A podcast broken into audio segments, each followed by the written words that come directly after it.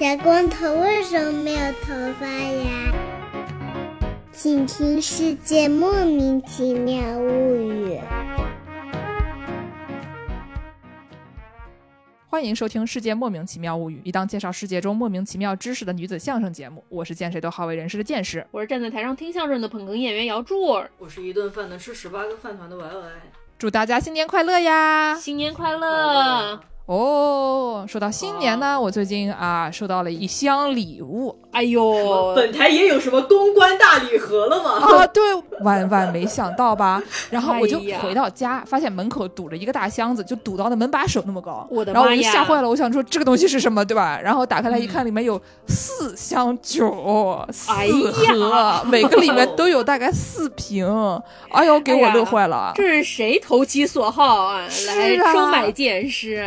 我就打开来一看，我立刻就先首先先揣了一盒带回去给我妈，因为呢这个东西长得比较符合我妈这种大布尔乔亚性格啊，就是长得比较哎美观。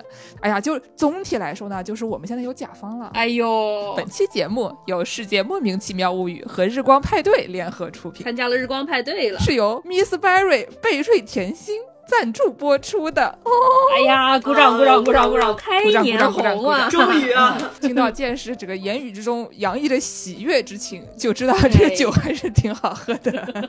已经喝上了啊，哎，所以说为什么我会收到一大箱酒呢？真好啊，！因为有人啊跟我说，你喝上了酒就可以玩真心话大冒险了，哎，就可以真情流露，放飞自我了。我想说，我平时也没少放飞自我呀，对不对？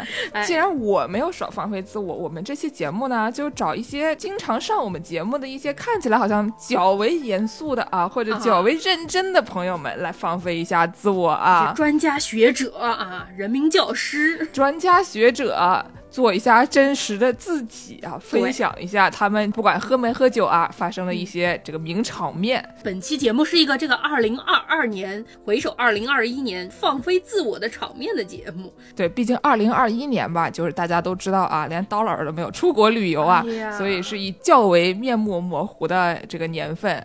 那大家都在干什么呢？你总不能就天天在家里面学习，对不对？哎在家里面工作，那肯定还是要做一些，比如说人家叫你出去干这个干那个，你说不，我要回去抱着猫喝酒啊，或者说我回、我要回去练习一些这个奇怪的乐器啊，或者说 本来说天天要去健身房的，然后就放弃啊 之类的这些、这些行为，对不对？这些行为啊，不过也对啊，这个二零二一年和二零二二年这两场经过之后，大家肯定都觉得说，这么认真的天天去单位上班这个事儿。一定非得这样吗？有的时候也最好让自己放松一下为好，在家放飞自我也是很好的嘛。我就想问一句啊，其实那些认为自己天天都去办公室好好工作的，把那个柜子打开来，底下有什么，对不对？就是大家也没少看那些电视里面，对吧？那些什么大律师每天上班要上十八个小时，然后柜子里面打开来全是一排酒，哎，哎，拿一个保温杯，里面泡着枸杞，殊不知是烧酒泡的枸杞。就是这个道理啊。其实啊，结合咱们这次这个主题，Miss Berry 贝瑞甜心还有一个微博上的活动，大家就知道了，这个题目其实虽然看起来像我们定的，对吧？但其实也不是我们定的。没想到吧，还有这么准确符合我们节目调性的这种节目，哎。哎，以后请各位甲方多定一些这种一听就是符合我们这种女子相声节目的内容啊。哎，对对对，只要你去新浪微博关注 Miss Berry 贝瑞甜心的官方微博，在一月十号发布的视频微博下，哎，就是今天，就是今天，哎，带话题就是那个 hashtag 啊，真实如此不同。中间还有一个逗号，哎，真实逗号如此不同。评论分享您二零二一年放飞自我的名场面。Miss Berry 品牌方还会在评论区抽取三位，送出烟花礼盒一套。哎，有个四瓶的，还是能喝一阵儿的啊。对，本期节目我们有一个粉丝折扣，哦这个原价一百八十四元一盒的小礼盒，如果去领取世界莫名其妙物语专属优惠券的话，只要一百二十九元一盒。然后还要加赠价值三十二块四的三罐装气泡果酒。哦，怎么领取啊？购买方式呢，就是在公众号推文中获取专属优惠码。不想上班，想喝酒，哎呀，还是那一个。哎，哎，然后呢，在淘宝里面找到 Miss Berry 贝瑞甜心旗舰店以后，找客服报暗号，不想上班，想喝酒。客服马上回你，我也是。这期节目呢，大家已经看到标题了，二零二一年度放飞自我事件大调查。我们完全不是抄一个日本的综艺节目的啊，完全不是一个星期一晚上要熬夜看的那个节目的啊，根本就没有根本没有，一点关系都没有。对，不会有什么制作泡茶器的老爷爷出现的啊。里面也不会有各个嘉宾啊，就是带着自己的 VTR 就上来了啊。下面我们有请第一位嘉宾。哎呀，首先呢，我们播放的这第一段呢是这个肖玉芝师傅。萧哎玉芝呢，呦就是那个他爹在门上糊一张长衣，把猪往里面改，就能做成一个整猪香肠的那位大哥啊。灌肠肖师傅，就是跳岛的那个肖一之师傅啊，大家没得事可以去听听他的节目，据说他的女粉很多啊，他有很多伪粉，你还晓得啊？我觉得我们节目有很多他的伪粉，这件事情让我特别不能忍受，就是凭什么呀，对吧？独为呀，是吗？大家下面来收听一下他是怎么放飞自我的。好好好，其实今年也没有特别放飞自己的时间吧，就想了好久，就是自己可能没有特别放飞，就大概放飞了百分之一吧。但是我今年的确有见到一个可以让我觉得绝对是别人的神奇放飞时刻，我就可以分享一下别人的故事。呃，其实就是这样的，我今年开始差不多又把小的时候的爱好又抓起来了，就又开始钓鱼。哎呦，呃，小的时候，尤其是我中学的时候，那会儿就是一群小男生，大家都会平周末或者是放假的时候，都会约着去，先去旁边的鱼塘旁边的小溪里钓鱼，后来会去我们家附近有一个水库钓鱼，就感觉九十年代的中学生。家长也都是很放心的，一群十三四岁的小孩儿自己扛着鱼竿，呃，要走一天来回十公里去一个水库里头钓鱼。可能钓了一天，呃不过倒是能钓到不少鱼。那会儿就，但基本上都是小鱼，就可能钓了一天的结果就是家长会在家里等着小朋友把鱼钓回家来，这样晚上可以炸小鱼吃。对，呃，就那段时间是我人生中之前钓鱼最多的时候。然后今年又开始，大概就是觉得好像需要给自己找一个稍微户外一点的爱好。对，在观鸟之外，需要可能还可以再来一个 在户外的爱好因为实在是因为工作的原因，在房间里待太久了。然后就开始慢慢的又决定，我不如继续钓鱼吧。然后最开始的时候是夏天的时候，在舟山那边海岛上钓鱼，因为海钓相对淡水钓鱼来说，你其实成就感会蛮大的，就是你还比较容易钓到很不少的鱼。而且没有熊。然后秋天开学回来以后呢，就只能在学校附近的小河沟里头随便钓钓玩。呃，但因为我钓的是路亚，就是它是假饵，然后它想要钓上来的都是会稍微稍微有点攻击性的鱼，所以呃，一般河里头的像什么草鱼啊、鲤鱼这种，不是基本上你是钓不上来的。所以大多时候我也没有怀着能够钓上鱼的心情在钓鱼，我呃，我只是一个在河边不停的把假饵抛到水里，然后又把它拉回来的这么一个孤独男子，就是在河边放飞自我，也不用想工作，也不用怎么样，每个星期有这么一两个小时的时间就在那个地方放空。这就是我可能放飞的时间，但是就是在我这个小小的放飞的时候呢，我在旁边见到了真正放飞自我的人。这个，呃，结论就是你大爷还是你大爷。呃，就是有一天我在钓鱼的时候，呃，因为我钓鱼的地方是一个大概有两三百米长，但是它不宽，宽可能只有二十米左右的这么一个水塘，它是从旁边的河里头管道引过来的，或者是有一个地下水沁进来沁出来的，然后再加上它里头的藻类比较丰富，所以这个水塘里头的水比旁边河道里头的，大家知道上海河道的河。它比旁边河道里头的那个水要清澈非常多，夏天天气好的时候是可以看到底的那种清澈程度，然后里头的藻类和芦苇之类的长得都还挺好的。然后有一天我就是刚刚拿着鱼竿走下去的时候，我发现河里有人游泳，那钓上来了，就是我有点惊到了，就是一个野塘。这个说是个野塘，它其实旁边就是松江的一条大公路。呃，在公路旁边车来车往的时候，突然有一个大爷非常淡定的在这个野塘里头游起了泳。然后，正当我因为看到这个大爷稍微有点呆滞的时候，我的眼神在旁边的旁边，它有绿化的那个植物带嘛，就在绿化带里头看到了好几个中老年裸体男子，哎，他们正在那个地方非常淡定的用小毛巾擦水。原来他们是一群会在这个地方游野泳的人，所以呃，你想想看，就是在车来车往非常繁忙的大马路旁边，就隔着一个绿化带，大爷们在非常淡定的光腚 擦水，所以我觉得论起放飞自我而言，你大爷还是你大爷。这个东西啊，我就觉得是一个录制失误。这样的 VTR 没有过去问大爷说你的今年的年度个人身上发生的大事件是什么，没有叫人家去背一个川柳，是不是？哎呦已经算是这个节目录制失误了啊。哎呀，这个必须要把大爷请出来啊，讲一讲一些跟光头相关的川柳。哎呀，我的脑内已经开始出现画面了，不知道咱们这个肖师傅明年、今年是不是就要以盲人的形态来上节目？哎呀，看到了这个东西，非常厉害啊！不该看到的东西。钛合金狗眼，怎么说来？光腚光腚什么来着？裸泳还是什么的？哎，光腚抹油，哎呦，这种放飞自我呢，我觉得肖师傅还是太注重个人形象了，对吧？他就说说他钓鱼就算是放飞自我了，然后就开始说别人，对吧？别人老头老太啊，没有老太老头光腚 游泳的这些画面，对吧？就是你看见了，那又怎样的？我们看见了吗？我们是要看。我下面不就是我不要，我不需要看，我不我也不需要看。肖师傅毕竟是一个有伪粉的人，这有偶像包袱的，不能随便告诉大家真正的放飞自我瞬间。哎呀，是啊，肖师傅也很擅长在家里面自己酿酒啊，经常哎呦，就说啊，吓这个死我了！我以为要说肖师傅也很擅长自己在家家里面裸泳。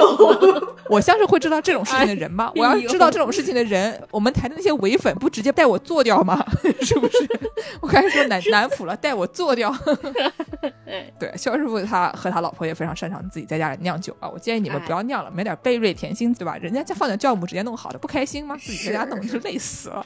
我觉得我们就是那种典型的，看看别人烤面包说哪儿买的我也去买一点儿，就很懒。不想上班，想喝酒嘛？你在家做面包也属于一种上班啊，在我看来。我看了那么多自己制作国王饼的教程，我已经打算明天出门去甜品店买一个国王饼了。笑死了！哎，哎呀，钓鱼这个事情，我得推荐一下，我们是去年的节目吧，抛妻弃子去钓鱼啊。这个关于这个路亚钓是什么钓法，大家可以去复习一下。啊，对这个节目放出来了以后，肖师傅就跑来抗议说：“这个节目为什么不请我？”我说：“你平时我叫了你那么多次，你也不来上上，然后我放都放了，你跟我说为什么不请我？你这个人啊，还有点道理呀，对不对？”不是，他拿个路亚钓，什么都没有钓到，我们还请他吗？我爹今天早上才跟我说，他昨天去路亚钓，钓到了一条大白鱼，你们知道吗？乖乖不少钱呢。真的。但是肖师傅人家钓到了这个裸泳男子啊，哦，就钓到了一批，钓到了一批。我代替我爸说一句啊，这个也不需要了，也不需要了吧。是是是，就我觉得这个就是乱逮野生动物这种行为，还是还是要 控制一下是不是要准备一点高级精灵球？对对对对，这个是违法行为，对吧？记得给他们打码。哎，裸泳大叔 A 就决定是你了。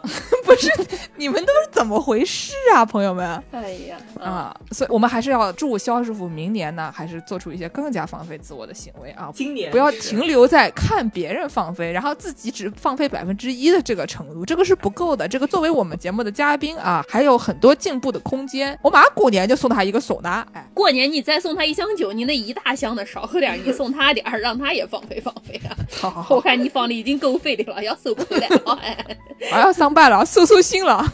哎那么我们下面放第二名朋友、哎啊，他的这个心路历程，二零二一年放飞自我心路历程。但是这位朋友呢，他自称啊，他需要柯南范一下啊，他呢、哦就让我给他的声音打了个码，但是呢，我打码的水平也不是很高，大家一听就知道有很多破音。大家先听听看，大家可以猜测他是谁，我们不会告诉你们他是谁的，但大家可以哦猜测他是谁。他是一名上过我们节目的嘉宾啊，前提是他是一名上过我们节目的嘉宾，我们只能说到这里了，再说就要露馅了啊。啊，所以呢，我们现在可以进行一下播放。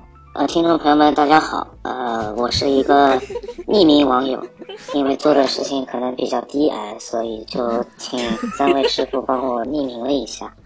然后就某天剑师跟我说，他们的年度盘点节目是二零二一年年度放飞自我时刻大盘点。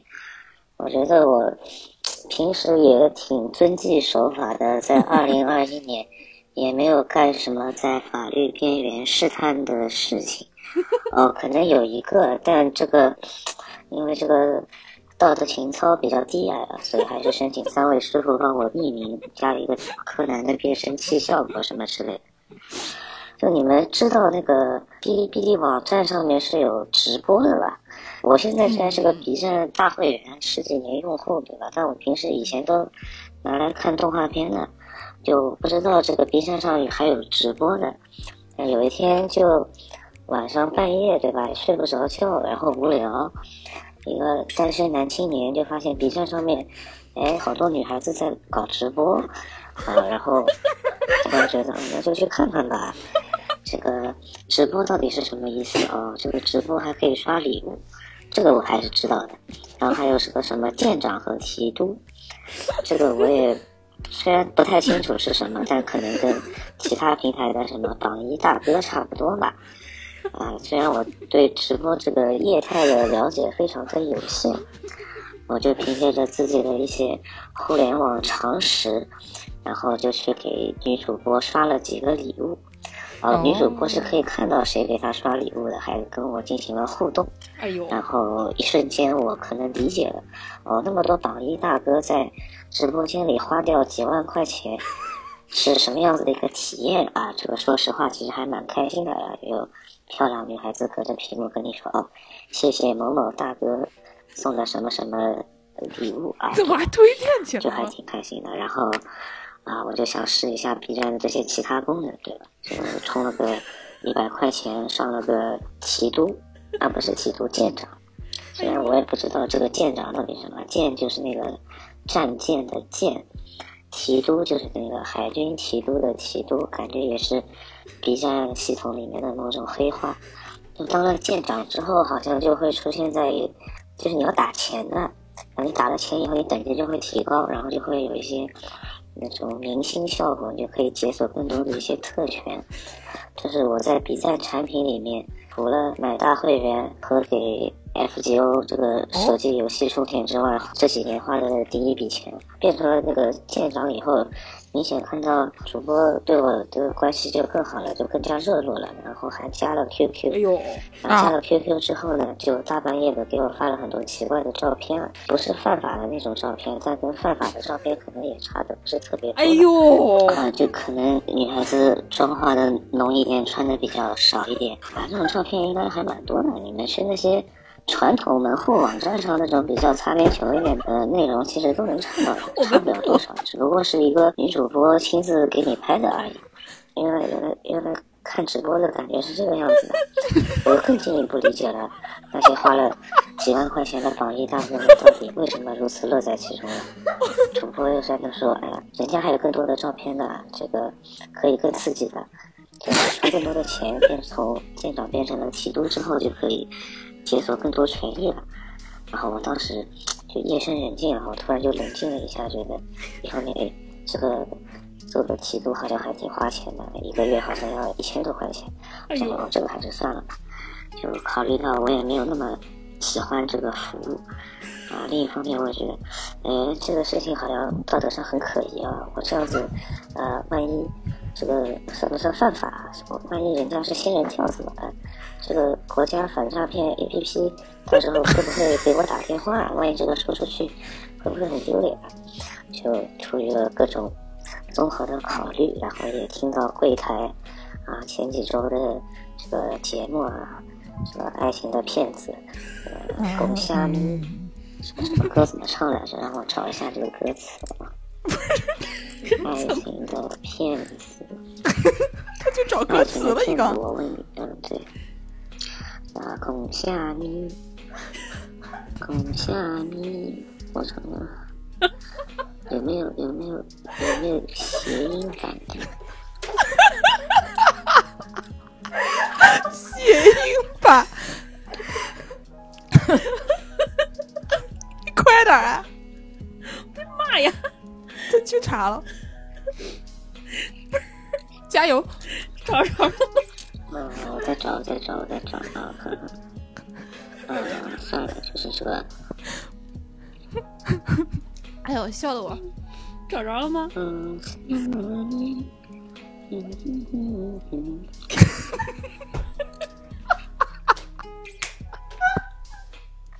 讲虾米无情气，披来就你。讲虾米你爱我，古早的消息，反正就联想到了这些柜台起播的爱情诈骗节目，对吧？有杀猪盘啊、仙人跳啊，听起来我感觉一方面我又从我我本来觉得我自己可能是一个玩弄女性的道德低下的人，可能还走到了违法犯罪的边缘。突然间，我觉得我可能是走到了违法犯罪边缘的一个受害者。这件事情，我让我自己承受了，我到底是一个犯罪者还是一个受害者之间的一个内心的一个极度的挣扎。然后终终于，我还是觉得，嗯，不应该这样。嗯，我觉得这是一个二零二一年一个比较放飞自我的一个事情。当然，他的道德上非常的可疑啊，我已经做出了呃深刻的反省。这位朋友亏的给打了码呀！我的妈呀！这个我们还是不要揭露对方的身份了吧？我觉得就打码我们不能揭露，不能揭露对方的身份。但这个太好笑了。对对对对对，主要是我觉得这个录音的精华在于，他就是正儿八经在那边开始搜了。等一下，等一下，等一下，精华不能光说是开始搜吧？我们对不是总得讨论一下这个内容吧。这个内容实在是太惊人了吧？对，这是一个特别冷静和就是有条理的自我陈述，对于一个产品的不同卖点的这种发现和在违法和不违法边缘的挣扎的，这是我觉得是一个很好的一个故事啊。开始 close reading 了一刚啊！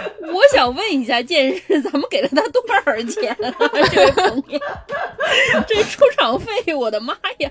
是啊是啊是啊，哎哎，但我刚刚说暴露的是什么呢？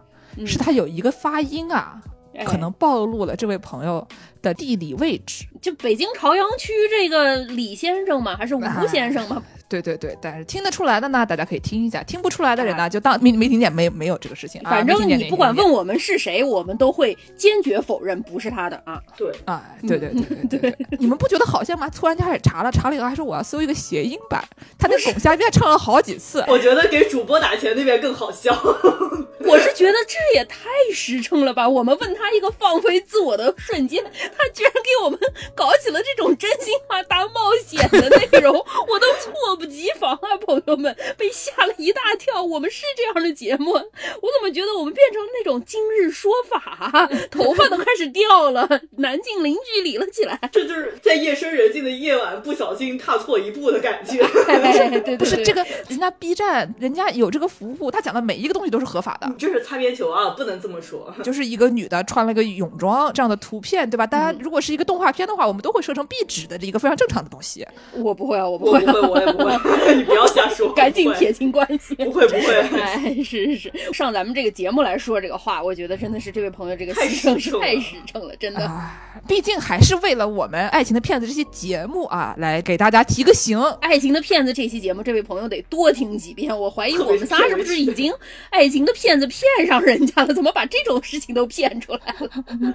多听几遍，他就会唱那个《巩夏咪》了啊，就不需要再上了当场查了啊。是是是，感谢这位朋友啊！希望这位啊朋友在二零二二年这个也多怎么说呢？我都不知道该怎么说，是该鼓励他呢，还是应该制止他吗？我也给他买个唢呐吧。对对对，你也给他买个唢呐。本台要团购唢呐了，买一箱，一个一个寄啊。是是是，嗯。好好好，那我们下面呢，听另外一个一名女同志，好。这个朋友呢，估计我猜测她可能没有那么多这个给女主播打钱的行为。这个应该能播哈。下一个。啊，这个应该能，为什么呢？因为她我们都知道 她没什么钱，他不仅没有什么钱，他已经有了唢呐。不需要哎唢呐。对对对对对，哎，这就是我们的热心农友师傅。哎，之前上我们节目介绍这个水母的能增好的这位嘉宾啊，哎，对，因为他在这种环保机构这样的地方工作，导致他没有什么钱，哎，所以呢，也做不出给女主播打钱 这样的 活动啊。但是呢，这不妨碍他放飞自我。下面我们大家也进行一下收听。哎，好，大家好，我是农友师傅。之前上过《吃水母适应气候变化》这期节目，然后在这期节目和后面的蹲大佬节目里面都表演过唢呐。嗯，说放飞自我的故事是吧？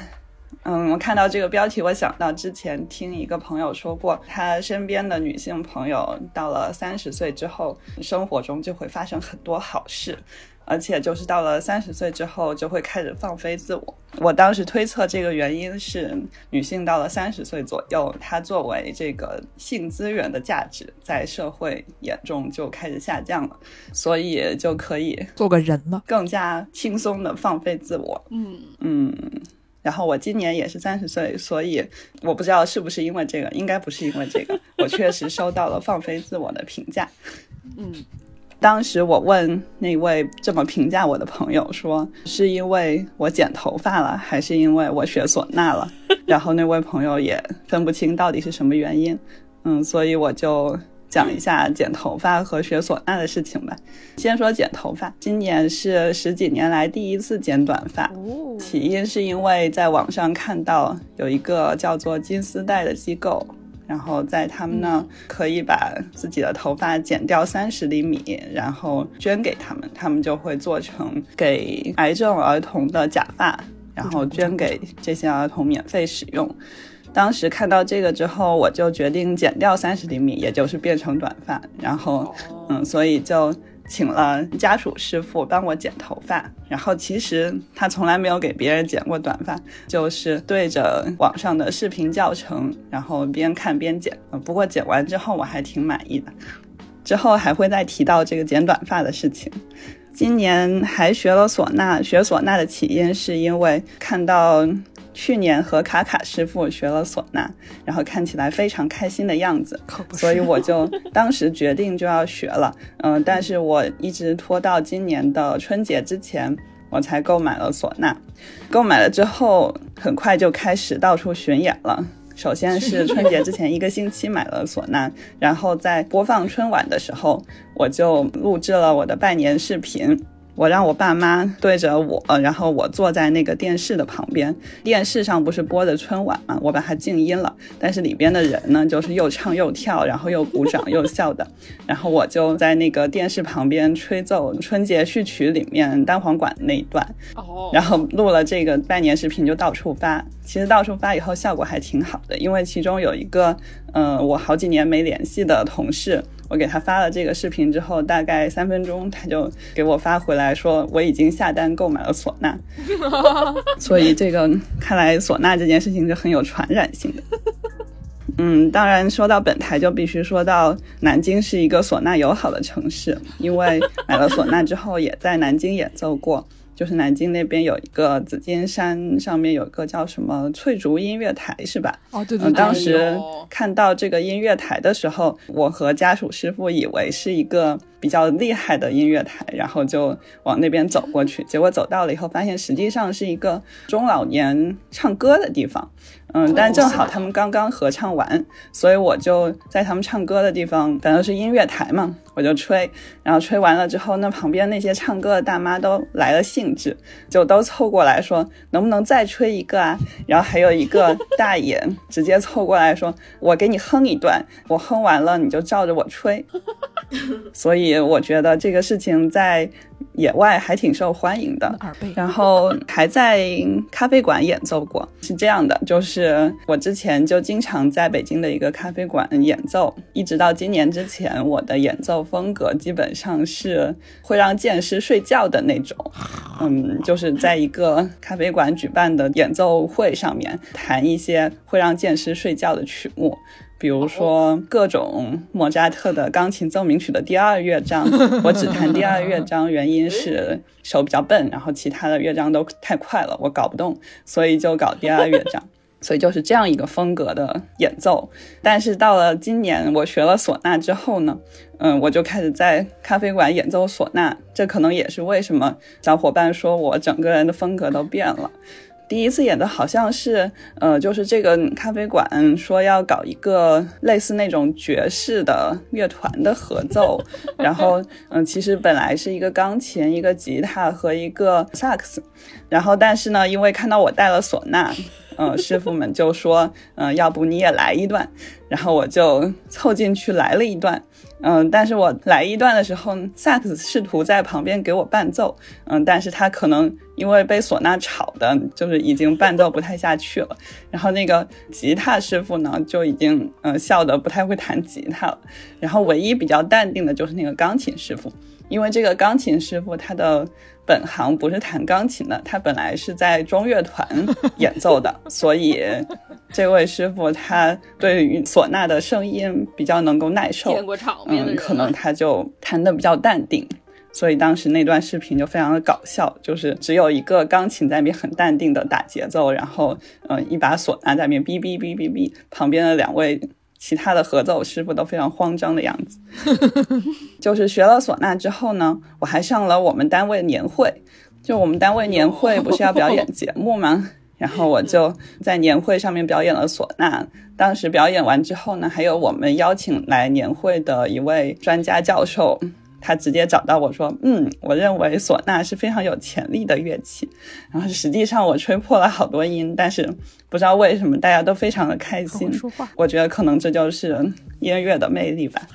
然后之后呢，嗯，我还在我们单位的各种场合都吹过唢呐，比如说放置野外的仪器的开机仪式，就是放好了之后要。”祈祷他顺利工作，然后这个相当于一个仪式嘛，对不对？然后我们就在旁边吹唢呐，吹上两曲，祈祷他顺利工作。还在我们机构上过直播，就直播的时候就直播我们工作的场景，但是直播着直播着，嗯，我就突然跳出来说：“我给大家来一曲。嗯”大概是这个风格。嗯，所以就是我不知道是给我们机构涨粉了还是掉粉了，但在那次直播之前，我们机构的号好像只有一百个粉左右，然后直播之后涨了八个粉，所以我们领导非常高兴，说应该就是吹唢呐的功劳，百分之八。说到直播，我还上过一次有机构的直播，这个有机构呢，它比较厉害，它的这个直播大概每次都会有几万人观看。哦呦，然后当时是应邀去给我的一个同事捧哏，我就上了这个直播。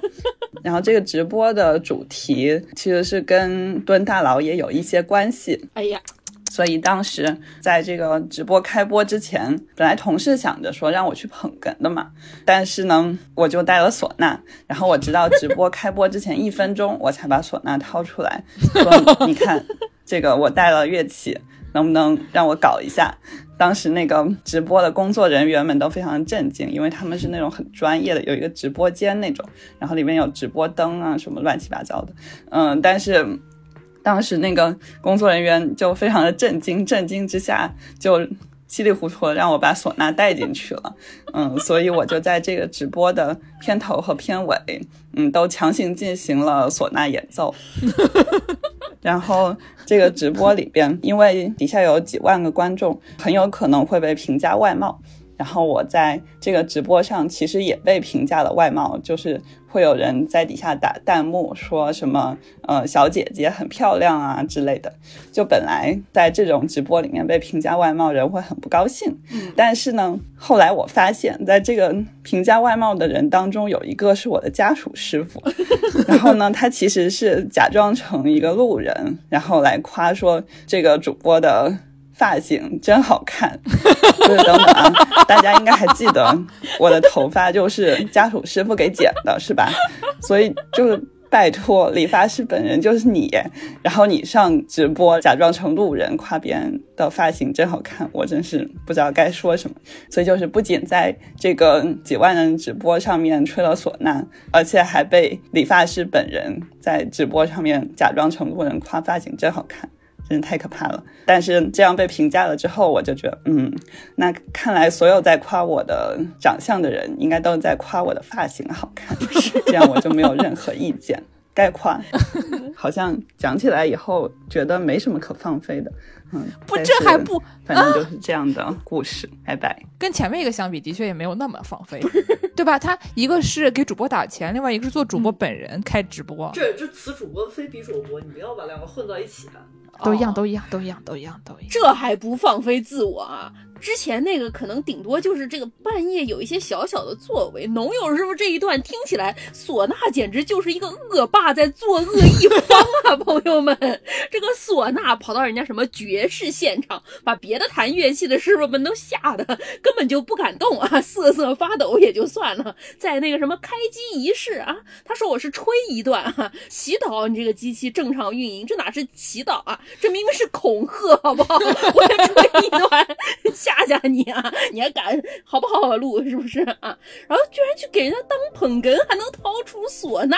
我们捧哏演员没有这样的，啊，还最后一分钟掏出来杀人家一个措手不及。农友师傅今年这个放飞自我，我感觉唢呐是一个非常好的道具。健身这个给做一些可疑行为的朋友或者放不开自己的朋友们送一个唢呐，我觉得这个说不定能打开新世界的大门啊，非常的不错。哎，多送一点，多对送一点。对对对对，哦，不过说到那个，刚才农友师傅说的这个什么剪头发黄丝带行动，好像这个不见得每个地方都是一样啊。我之前看到我朋友说，苏州也有一个叫小红帽活动的，所以说大家可以搜一搜，这种类似的自己本地都有很多，而且有的会跟发廊合作，你可以找发型师给你整一个。比较合理的发型，而 啊，没有农友师傅的发型很合理的，你们看了就知道了，很合理的啊。他家属剪的还可以的啊。不需要找一个比较可疑的理发师，还需要自己上这个直播来自己夸自己，不是必要的。啊啊，对对对对对，这个活动呢是很好的，尤其是如果你今年给自己定了个减肥目标，哎但是呢一看将近年关了，发现这个体重还差个两斤，怎么办？你把头发哎剪了不就行了嘛，对吧？然后还可以哎获得一个比较美观的发型。这个小朋友们他们也有了新的头发，嗯各个方面都很好。然后呢，刚才我们说的这个唢呐啊，我们下面这个嘉宾呢是我们的好友皮牙子师傅。这个师傅大家可能没有哦听说过，是因为呢，这个主要是我自己啊放一个私货。我之前因为经常在节目里边乱塞一些我自己瞎写的歌曲，对吧？大家都知道了。塞完了以后呢，就还瞎出一些专辑已。经是音乐人了，啊，加上 引号的专辑，翻唱一些青年小伙子的歌曲，比如说哎“让我一辈子抱着你啊，你别不乐意啊”这样的歌。这个歌呢，当时我就觉得很好，我就想说，觉得这个歌太适合唢呐了，我们为什么不搞一个唢呐版嘛？因为它中间是那个一辈子抱着你，一辈子抱着你啊，这个听起来非常明月。啊，吹的很好，下次别啊吹了。哎，对对对，就是这样的一个感觉啊。嗯然后呢，我就在我们的一个叫做唢呐曲艺学习小组，我就在里面问说，有谁愿意帮我吹一个这个一辈子抱着你啊？因为我的唢呐它漏气儿，它坏了，我一直吹不出声儿。这个时候呢，皮牙子师傅就跳出来说，哎。我给你吹一个，哦，他就给我吹了一个后以后，我就把它 sample 了一下，放进了那首歌里面。所以这位师傅也是上过我们节目的，因为这首歌我们也在节目中播出过。所以虽然大家不认识他，但是呢，过会儿他也给我们讲一个故事。但在他讲故事之前，我先给大家说一个我们唢呐曲艺兴趣小组、啊、这个团建的故事。哎呦，这也就是发生在前天，嗯这个三十一号。啊，那还算是二零二一年啊，没有犯规。对不起，不对，其实是昨天，其实是一月一号。哎呀啊这个不重要，不重要，不重要、啊，不重要。对吧？我们发生在一月一号的一个事情呢，就是我们进行了一下团建，因为我们的何卡卡师傅呢、跑到上海来旅游了。那太好了。哎，卡卡师傅大家都知道，带着个唢呐到处跑啊，就是 背了一个小包，那里面就叮铃哐啷、叮铃哐啷的，就是他那里唢呐那个玩儿和那个中间的一个笛子那样的东西在那敲的这个声音。嗯然后呢，卡卡师傅来了，说我们找个地方吹唢呐吧。哦然后呢，这个里面的朋友们就积极响应，在上海的各位朋友们，比如说刚才这个 PR 的师傅啊，彩虹合唱团的点师傅啊等等这些朋友们，大家就积极响应，就说我们找个地方吹唢呐，但是呢，找个什么样的地方呢？对吧？你去公园有点儿太冷了。嗯，你要是专门租一个练歌房啊什么那样的地方呢，就感觉好像不符合唢呐这种大魔王明月的这个特质。哎呀，对吧？怎么办呢？然后我们就想想看，说唢呐这种中老年乐器，我们找一个中老年聚集地吧。音乐台什么的。哎，对，然后我们我就去联系了我们社区。哎呀，我们社区呢，它有一个这种中老年活动中心，其实年轻人也可以去的一个活动中心。哦，它在一个废弃的防空洞里面，他们把他他们把防空洞改造了。你给社区打电话是怎么说的？你你你跟他说你是要去吹唢呐的我？我我先跟你说呢，他们那边有一个防空洞改造了一个这个活动中心，非常好，它里面有各种各样的东西，比如说这种呃每个周有活动，什么织毛衣的活动、学上海话的活动，什么里面有一些小朋友学习的地方啦，然后有一个什么这个特殊儿童、特殊的年轻人，他们可以自己再开一个咖啡馆，这样他如果出去不是很容易找到工作的话，可以在社区里面找到工作啊，等等的这些，还有一些小摊子、小房间可以租出去，有非常便宜的价格租给像我这种啊、混子，对吧？你要是想去录个播客节目，有没有什么钱，你可以在那边租一个 studio 这样的一个概念啊，反正是一个很社区服务中心。挺好。然后呢，我就去联系他们的工作人员，我说我们想要去进行一些排练，哦，然后我说你们有没有场地？因为他们有个地方叫做百姓大舞台，我想说百姓大舞台，我们这种百姓音乐是不是就可以进去了，对不对？哎，然后呢，人家小心翼翼的问我说：“你们几个人？你们有什么东西？”然后我就小心翼翼的说：“我们有唢呐。工作人员吓得腿都软”了。工作人员立刻就吓得腿都软了。他说：“哎呀，这个唢呐应该很吵吧？”我说：“那也对对 对，我也不能我也不能说假话对吧？我哎违心跟你说唢呐一点儿都不吵对吧？”然后人家说：“这样吧，我们这个地方还有一块没有开发的防空洞。”然后说你要不要过来看看？我过去一看，我的乖乖！你要翻山越岭，从一堆废墟中间穿过去了以后，底下真的是有一块没有开发的防空洞。然后呢，它中间还有一条那种非常诡异的走道，哦那个走道上面还有霓虹灯，紫色的，在那个走道里面，我的怎么说呢？就像一个紫版的 《黑客帝国》嗯的 Matrix 那玩意儿，嗯，就跟那玩意儿差不多。你在那里边吹个唢呐，我感觉就是已经是非常后现代的一种行为了。你们那防空洞里是有钟乳石还是怎么回事儿？我们之前不听说为了保护钟乳石得用紫光吗？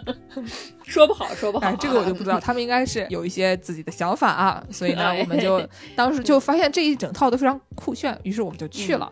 去了以后呢，它不是分了两个区嘛，一个区是百姓主要用的，另外一个区是主要是办公室那种租出去的。那天办公室那一排碰巧都没有人，整个一排都没有人，百姓大舞台又在那儿，所以我们就直接在百姓大舞台进行了演绎啊。毕竟受害者不多啊。那天 元月一号，我跟你说受害者这个问题啊，哎本来是我有一个朋友，他推荐我嗯去那儿，说那边有很多有趣的活动，比如说什么织毛衣之类的。然后呢，他要去学织毛衣，嗯，我忘记了这件事情。哎呀，然后就是到下午可能四点多钟，他他已经走了，然后给我发了个短信，说我今天去学习了织毛衣。但我觉得在那边老是隐隐约约的能听到一点唢呐的声音。只是隐隐约约，那还行，那还行啊。唢呐不带你头草掉已经很不错了嗯因为他在另外一头最里面，啊。他说隐隐约约能听到一点，然后还有一个是什么呢？就是我们在那边又吹又打，就对吧？他们带了一个那个香鼓，带了一个卡哄，就皮牙子师傅买了一个卡哄，那边动次大次动次大次。我带了个吉他，根本听不见。然后呢，又是鼓又是唢呐又是口风琴，这些东西混在一起，就是一个呜呜哇哇的一个巨型怪物。这个时候呢，有一个小朋友怯生生的探了好几次头以后，终于走了过来，多大的小朋友呀？十岁左右，八岁可能。哦，跑过来跟我们说：“我好怕。你就说作恶一方是不是你们吧？你就说吧，当场群众都给吓晕了。”小朋友过来说：“我好怕。”然后他就跑了。我的妈呀！我觉得你这种行为，我应该给你打码才对啊！你这个非常可疑呀、简直在犯法的边缘跃跃欲试了。刚才那位嘉宾，这个给 B 站充点钱嘛，又怎么了？有没有吓唬到小对，朋友？这真的没怎么，真的没有怎么啊。相比之下，对不对？那我们下面就收听一下这个皮牙子师傅啊作为一个另外一名唢呐演奏员，他今年身上发生了什么样的事情啊？好的，我是皮牙子师傅，虽然没有在节目里当过嘉宾，但是正式版本的《让我一辈子抱着你》里面的唢呐是我吹的。对我来说呢，今年最放飞自我的事儿应该是养了两只猫，哦，嗯，一只是三个月大的暹罗，叫克木；另外一只是一岁半的蓝白英短，叫佩佩。啊，它们两个的长相和性格基本可以参考神木隆之介和丙本佑吧。嗯，为什么说养猫会放飞自我呢？主要是有有这么几个故事。第一个是跟猫出去开房，不是，请不要误会啊，没有什么奇怪的事情。是这样的，就是最早这两只猫都是寄养在朋友家，但是有几天就是朋友外出没时间照顾猫了，然后我就必须把猫接回来。那当时呢，我还没有在外租房，我当时还在住寝室，然后就没地方养猫，然后我就 思来想去，就带猫咪开房住了几天 Airbnb。哎呦，辛苦。就是居家办公，然后撸猫。说实话，还是挺快乐的。第二件事儿呢，是我终于理解了什么叫猫的报恩。然后，因为最早两只猫都寄养在朋友家嘛，我就特别想自己尽快养上猫。然后就有一天，我忽然脑子一热，我不如去出去租房算了。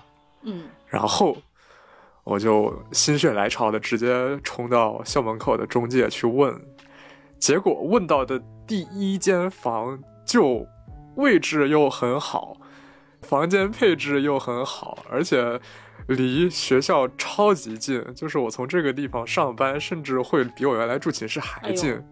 而且价格也非常公道，于是乎在不到两个小时的时间之内，我就搞定了租房。因为因为之前一直都听朋友讲，租房是一个就是很麻烦而且坑很多的事情，以为会折腾很久，结果没想到不到两个小时的时间，合同都签完了。哎呀，厉害厉害厉害！就为什么说是猫的报恩呢？因为我觉得，这与其说是我自己非常顺利的租到房，倒不如说是在猫的保佑下吧，或者说猫主动的给自己找了一个非常好的住处。嗯，那这个故事也告诉我们一个道理：假如想快租房、租好房的话，建议养只猫。不是。第三件事呢，是我做了一个蛋蛋标本，不是，因为佩佩已经一岁半了嘛，觉得家里面两只公猫可能会打架，想给它做了绝育。然后做完绝育之后呢，我把它的蛋蛋消毒脱水之后，用环氧树脂封起来了，做成了标本。不要觉得这件事情听起来非常的变态，你要这么想，就是《侏罗纪公园》有看过吗？就是多少年之后，他们从琥珀里面提取出了恐龙的基因，然后复活了恐龙，对吧？就我搞了个这么个东西，想可能这几百几千年之后我都没了，人蛋还在，说不定到时候就能依靠那些组织，成功的让未来的人或者不知道什么东西呃重新养上了猫。我觉得我是非常功德无量的。最后呢，祝大家新年快乐，早日有猫。哎呀，你们这些吹唢呐的同志们啊，大可不必啊。王师傅的这个脸都已经皱成了一团了。作为另外一名公共拥有者的王师傅，大可不必啊，这大。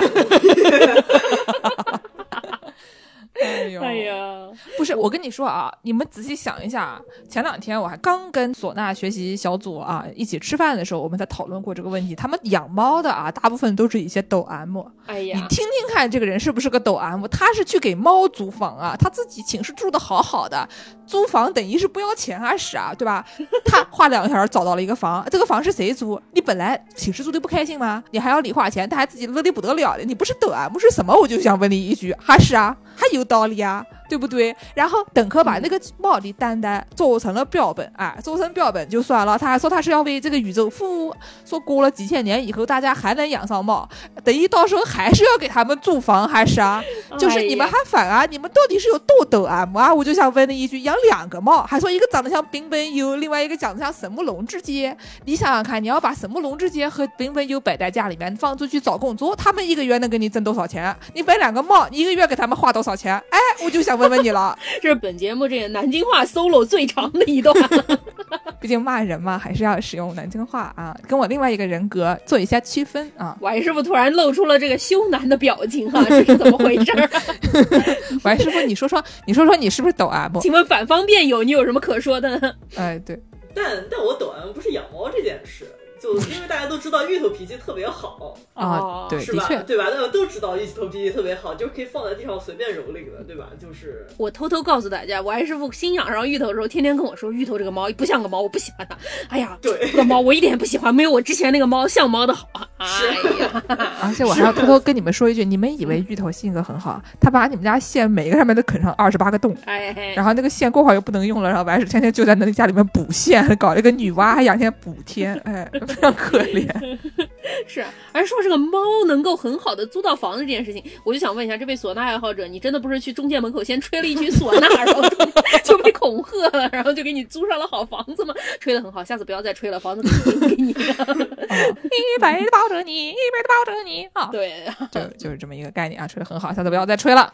嗯，然后呢，就是刚才我们不是说了，这个我们一群人一起出去吹唢呐嘛，其中有一个哎朋友，他靠在墙边吹唢呐的照片，被大家认为哈很像王家卫的电影。这个朋友呢，就是这个彩虹的一名朋友。彩虹合唱团啊，这个朋友呢，他给我们发了票，然后我们去看了他们的跨年演唱会啊搞得非常精彩。太好了，但是呢，其中呢，我后来发现啊，他本人在彩虹的歌词里面有一些出镜啊，哎呦，然后我就跟他说：“你给我们录一个放飞自我事件吧。”哥们儿说：“不不嗯不不不不不，我这个人比较擅长唱歌，我这个人不是很擅长说话啊。就是说录出来了以后，你们可能要剪剪剪剪剪剪很久，对不对？所以说我还是我给你们唱个歌吧，对吧？于是呢，我就说：那我放你们的歌行不行呀？哥们儿说：嗯也那也也行吧。我跟我们老板说一声，就说是我们出去打歌了啊。哎呀，所以导致啊，现在就出现了一个彩虹合唱团跑到我们这种小破广播电台来打歌的一个事件啊，是不是很精彩？本台突然变成了 M Station 是吧？这合理吗？啊，非常不合理。像话吗？啊，说起来好像没有见过的事件啊，这是。你挖来太咪来吧，密他口头奈。对，就本来和《世界奇妙物语》有异曲同工之妙，都是个塔魔力主持的节目，所以就打歌也不过分是吧？什么呀？对对对对对。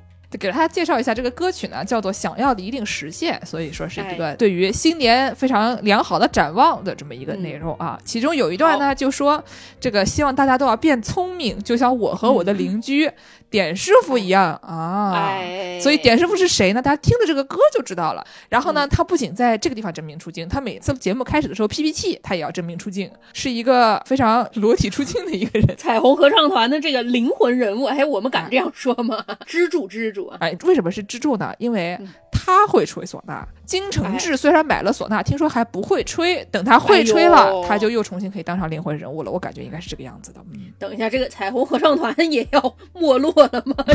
也要放飞自我了吗？我的妈呀！我之前听说啊，点师傅做过一件什么事情，就是你们听过一个米店吧？他们之前翻唱了这个张伟伟的《米店》。哎，然后呢，这名同志他做过一件什么样的事情呢？他让张伟伟给他弹吉他，他对着张伟伟吹唢呐版的《米店》。怎么又是唢呐？我替大家说一个点师傅今年年度最放飞自我的事件，就是这个事件了。我就是话就撂这儿了，哎对吧？你谁对着原唱吹唢呐，还让人家给你伴奏啊？是人吗？哎呦！唢呐现在在我心目中已经是一个 Q 币的形象了。你购买了唢呐，你就跟他签下了奇怪的契约啊，就获得了奇怪的第二人格的这么一个行为啊！哎呦，嗯，推荐大家使用，推荐大家购买。啊，是是是。那现在我们给大家稍微插一首歌啊，嗯，我想要关心天气，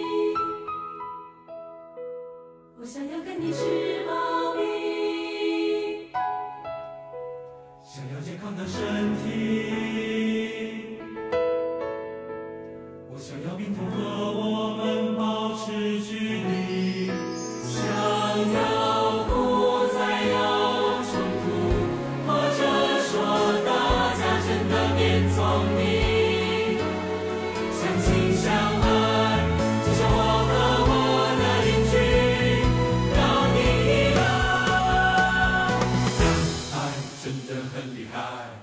后呢，我们这个唢呐内容就告一段落。啊，终于终于，下面我们就做一些稍微这个让人就是心情缓和一些的东西啊，毕竟听了一首还算很快乐的歌曲，对不对？嗯然后呢，下面就要出现了我们节目的真正的吉祥物啊，既不是芋头，也不是蒸饭啊。嗯，虽然他们俩都是我们的正牌吉祥物，但是呢，大家都知道我们台的灵魂人物是谁啊？是虫宝啊，哎对不对？是啊，片头这个小光头为什么没有头发呢？啊，下面我们就给大家播放一个这个虫宝在二零二一年度的，虽然它不能算是放飞世界吧，毕竟他还年轻，是吧？是一个小朋友啊，还年轻，给大家听听 虫宝在二零二一年度跟迪士尼公主之间有什么样的新的故事啊？嗯你跟大家介绍一下你是谁啊？虫宝，哦，小光头为什么没有头发？今天世界莫名其妙物语。哎呀，你们家小猫叫什么名字啊？呃，旺财，旺财是猫妹妹还是猫姐姐啊？猫妹妹，为什么呀？因为我长大了，她就是猫妹妹了，那你刚出生的时候，她是猫姐姐还是猫妹妹？猫姐姐。哎呦，哦，你来给大家介绍一下你的公主好不好？哪边的公主？你手上是谁呀、风中奇缘。那你这边还有好多公主哎。那个头发最长的是谁啊？嗯，乐佩。哦，然后红头发的是谁？小美人鱼。哦，你说第三是谁？第三是谁啊？白雪公主。第四呢？艾莎。第五呢？嗯，美女与手办。第六呢？嗯，花木兰。对。第七呢？海洋奇缘。第八呢？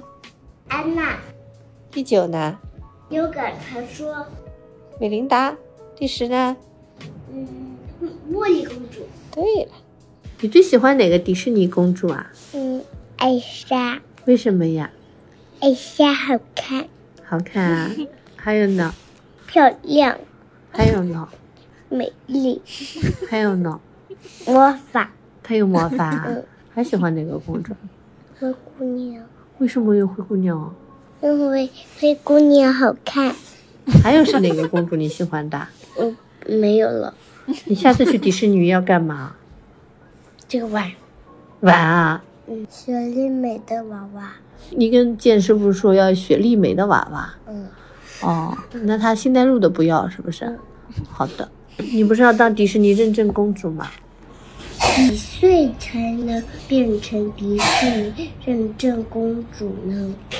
四岁还是五岁应该变成迪士尼认证公主？想不想当？但我什么都不会。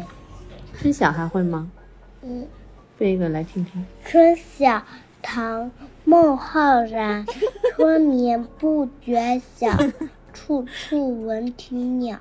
夜来风雨声，花落知多少。超级好啊！所以大家听听这个虫宝是不是能当上迪士尼认证公主？我就问一句，一定可以，对吧？他还说他什么都不会，他都会被春晓了。他自己喜欢别的公主都是因为长得好看又可爱又漂亮，他自己就好看可爱又漂亮，不就可以了吗？对呀、啊，但是就是你给他买了个星黛露的娃娃，他说他要雪莉美的娃娃。哎，在这里推荐大家回去听我们那个世界人民逛游乐园的那一期啊，我们还介绍过 Y 师傅最喜欢哪个迪士尼公主，是不是？哎，对对对对对啊，芋头来了，芋头来了，这个公公狗来了啊！啊，哎呦，芋头一直在被挠腮帮子，好好爽。狗，比如他性格像狗嘛，嗯，行吧，对吧？对吧？感觉你在骂人，但是我没有证据。嗯，所以说喜欢我们节目的虫宝的朋友们啊，大家要给他买什么礼物已经搞清楚了吧？哎，但有可能买上的时候，就虫宝已经不喜欢雪莉梅了，就改喜欢别的了。你就多买，总归能买到合就你适的。把一套都买上，就总有一个能给虫宝，是不是？而且刚才说最喜欢的公主是谁的？艾莎对吧？你给人家买点公主也可以嘛，对啊你给他买点公主的衣服也可以嘛，对吧？啊，我已经忘了这期节目的赞助商是谁了，搞得变得像迪士尼一样，怎么回事啊？大家还是多买点酒喝喝，哎，对吧？对吧？哎我们就是毕竟要给我们的甲方一点面子啊，嗯啊，说到给甲方一点面子，嗯，不，还没到，还没到啊。我们先给大家放一个，就是我觉得本期节目里面放飞自我程度比较高的一个段子啊。刚才那些还不够高啊？没有没有，还有呢，你都不晓得我们的嘉宾有多么的擅长放飞自我、啊。下面给大家放一个这个啊，我们之前出现的某这个五角场的那个大学的教授啊，这个猫师傅。哎，这个猫师傅呢，他之前给我们介绍过这个《刺客信条：英灵殿》的这个相关的历史知识，还是很好玩的。然后我们通过他呢，还认识了育碧的工作人员，还让我们白嫖了两个游戏，很开心啊，哎都给我们的听众朋友发了出去。啊，最近这个抽奖也抽中了，嗯，然后呢，那么我们就给大家介绍一下这个猫师傅在二零二一年度都进行了怎么样的放飞自我的内容啊。好嘞，各位十秒的听众朋友，大家好，我是很久以前上节目跟大家说打《刺客信条》的那个教书的师傅。那先是说到了年底的时候，我们再来回顾一下今年的名场面。我想了一下，可能今年比较值得一提的是，我自己一直在刷的那个三消小游戏，今年终于刷到了分区排名的前十。然后还有大概快一百次刷进了分区排名的前一百。哇，所以这个可能是今年比较夸张的一件事情，或者说比较放飞自我。因为打游戏嘛，大家知道主要就是杀时间，总共通关的大概也有一万多版吧。当然，这款游戏最早是我家属介绍给我玩的，然后主要用于打发产检时候的无聊时间。最后没有想到越刷越上瘾，然后刷到娃都已经上了幼儿园，我还在刷游戏。那么。呃，刷着刷着呢，这个乐趣当然是有，但为什么要刷呢？也是因为，呃，每天七点钟就把娃摁上床睡觉了，所以之后也没有什么其他的娱乐活动，那么刷游戏就变成了一个比较简单的能够获得廉价的快乐的方式。当然，也不是只有娃睡着了才刷游戏，白天也在打。那打着打着呢，娃也就知道说，啊、妈妈天天都在打游戏。于是呢，他还会时不时的帮我氪个金，今年已经氪了好几次了。所以大家以后如果看到社会新闻上说什么七八岁的小孩儿给家长氪了金啊，给主播打了赏啊，这种事情 千万不要觉得匪夷所思，因为我们家这个才两岁就已经开始给我游戏氪金了。还好他氪的不是真金，只是我花很大力气打回来的那些奖励，所以呢，暂时还没有什么可以值得发火的事情。呃，只不过就是大家如果以后养娃或者养猫养狗的话，一定要注意手机的安全，因为他们氪起进来是相当的不手软的那一群人。那么家属把游戏安利给我之后，他自己玩什么呢？我发现他现在开始沉迷学习强国。当然，大家都知道这个学习强国是很多党员同志都一直要刷的一项活动。但是家属今年也是利用各种呃带娃的间隙、等车的间隙等等的间隙，然后呢就一直在刷学习强国。当然，他也取得了不错的成绩，就是他今年刷到了他们系的年度总积分第一名。那我觉得应该还是一件挺不容易的事情吧，可能也算是他今年比较疯狂的一件事情。而且这样就会导致经常晚上很晚的时候，他忽然大叫一声。啊，今天的强国还没有说，就让我想到了那种所谓“垂死病中惊坐起”，今天强国还没说，就是这样的句子就在我的脑内慢慢的展开了。所以我们全家听起来就是那种都在沉迷手机，然后各自沉迷各自的内容。当然，确实，呃，可能实在也没什么其他的娱乐活动比较适合家里只有很小的娃的家庭吧。那希望可能过两年我们能够开拓一些更加有意思、更加好玩的活动。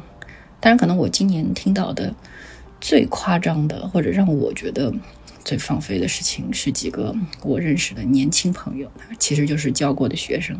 他们说他们去海底捞给王安石过了一千岁生日，还成功让海底捞给王安石举灯牌唱生日歌。那我觉得这个组合还是非常奇妙的，而且他们还拿了王安石的书，然后给书上戴了顶王冠，整个来说就非常的会玩。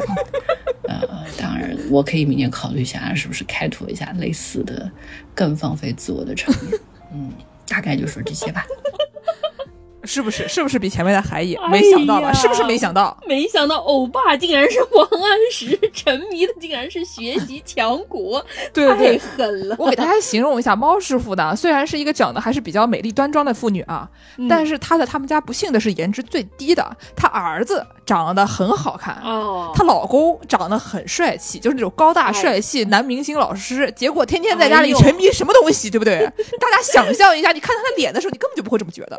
你本来以为他一定是一个那种人设啊，像这个肖老师差不多的那种，对吧？就哎是出来觉得说说他他喜欢钓鱼，整天看狄更斯的，看看狄更 斯，哎，穿一身哎退的，一看就是不是什么好东西啊，不是啊，就是 呃，就是非常端庄的一个同志。结果回家沉迷的都是一些，据说他跟我讲说，这个学习强国还可以什么组队打什么二对二，不是四对四，我不这知道厉害的吗？我不知道那什么，就是党员同志们必须要参与这个活动，非党员同志们好像不需要参与这个活动，所以感觉这中间会有一个信息壁垒，你不知道他们在干什么。好厉害啊！我觉得这个对吧？是不是已经上到了王者？可能可能是的啊。嗯而且猫师傅，我跟你说，他所谓的分区排名啊，你不要以为他是他们小区排名，你不要以为是什么什么华东赛区排名对吧？全英格兰排名，哦 他是他是在英国网店下的，他排的是全英格兰的排名啊，前十，全国前十，你们理解一下是什么概念我的妈？呀，太厉害了，对吧？你以为是一个什么长宁区排名吗？想得美的很，太厉害了。所以他儿子是在给这个英格兰全国前十氪金。哎呦，这么一想呢，其实就没有那么的啊，该磕该对，氪。多磕。好，最后说一下这个给王安石过生日啊，这个给我爸包场过生日这个行为，没想到粉圈行为了。居然能给一千岁的人过生日。我以前见过最厉害的，也就是给周瑜扫个墓这种样子，还挺难经的。给王安石去海底捞过生日，我是万万没想到。厉害，所以说，就是大家体会一下这个五角场的这些大学的学生啊，这毕业生啊，脑子都是怎么长的，朋友们。哎，毕竟他们的老师啊，都是什么英格兰前十啊，都是学习学习强国的王者，我觉得非常的五彩缤纷啊，非常厉害啊。哎，是是是是。然后呢，最后呢，给大家放的是这个啊，我们节目出场率最高的两名朋友啊，一个是外马师傅，一个是小陈。我们就是按照这个男左女右，不是按照这个女士优先的顺序先播一下啊。我们先放一个这个外马师傅的，好的，大家记得吧？外马师傅讲过爱情的骗子，我问你啊，然后上过露营的那期节目啊。你我亲亲。对对对对对，然后讲过驴啊，对吧？就有上过很多期节目啊。不认识外马师傅的朋友们，这个对我们的节目的理解不够深刻，需要回去重修啊。从头重新再听一遍啊。哎，再放一遍，再放一遍。外马师傅，二零二一年都经历了什么放飞自我的事件？好的，大家好，我是外马师傅，呃，在我们寺庙农广台参加过四期节目，有关于巫术的、驴的、爱情骗子的，还有一次是跟主播们出去玩儿、露营，呃，录的一个聊天的节目。那这次，呃，主播们要求我讲一讲过去一年里的放飞自我事件。其实我不太想得出来什么是放飞自我，因为好像也没有怎么把自我给关起来，就 不知道怎么算放飞。但是我后来想到一个事情，就属于我一直以来都跃跃欲试想做，但是又一直有点犹豫，直到疫情期间终于做了的一个事情。嗯，当时是我已经因为美国疫情就在家里宅了很久了，没怎么出门见过人。然后当时我又知道之后的一个学期我有奖学金可以让我专心的写作，就不需要去教课挣钱。哎呦，厉害厉害！啊、也就意味着嗯、呃更加不需要见人，所以我就嗯、去了 barber shop，就是这边一般说给男的剪头发的那种理发店，剪了一个超短发，可能不能说是板寸，因为好像说板寸是要三厘米之内，呃，但我的那个超短发可能也就五厘米、六厘米，呃，总之非常非常短。呃，我还挺开心的，因为就是终于做了这件一直很想做的事情。然后我把那个超短发的照片发到朋友圈里，特别多的朋友点赞好评，还有人就是专门跟我私聊夸这个发型就是好看什么的，我就非常得意。然后还换了之前用了可能有七八年的一个头像，换成这个超短发的头像。然后很有意思的是，其实我当时跑去剪这个头发是有一点这种放飞自我的心情，就是因为知道之后不怎么需要见人。但是就在我剪完当天，就有一个老师突然联系我，拜托我就是能不能之后去教我们隔壁系的一门课，因为那门课老师当时突然生病了。嗯，所以我本来是觉得不用教课可以放飞自我，然后一下子就变成了每周两天要见学生。但其实我很快就接受了这种超短发的自己，也其实也没有太多的焦虑啊，或者说不想见人之类的。所以这个放飞自我其实很快就变成了真我，嗯，可能也不能说放飞，但是这个经历就让我了解到了几个我之前不太清楚的事实。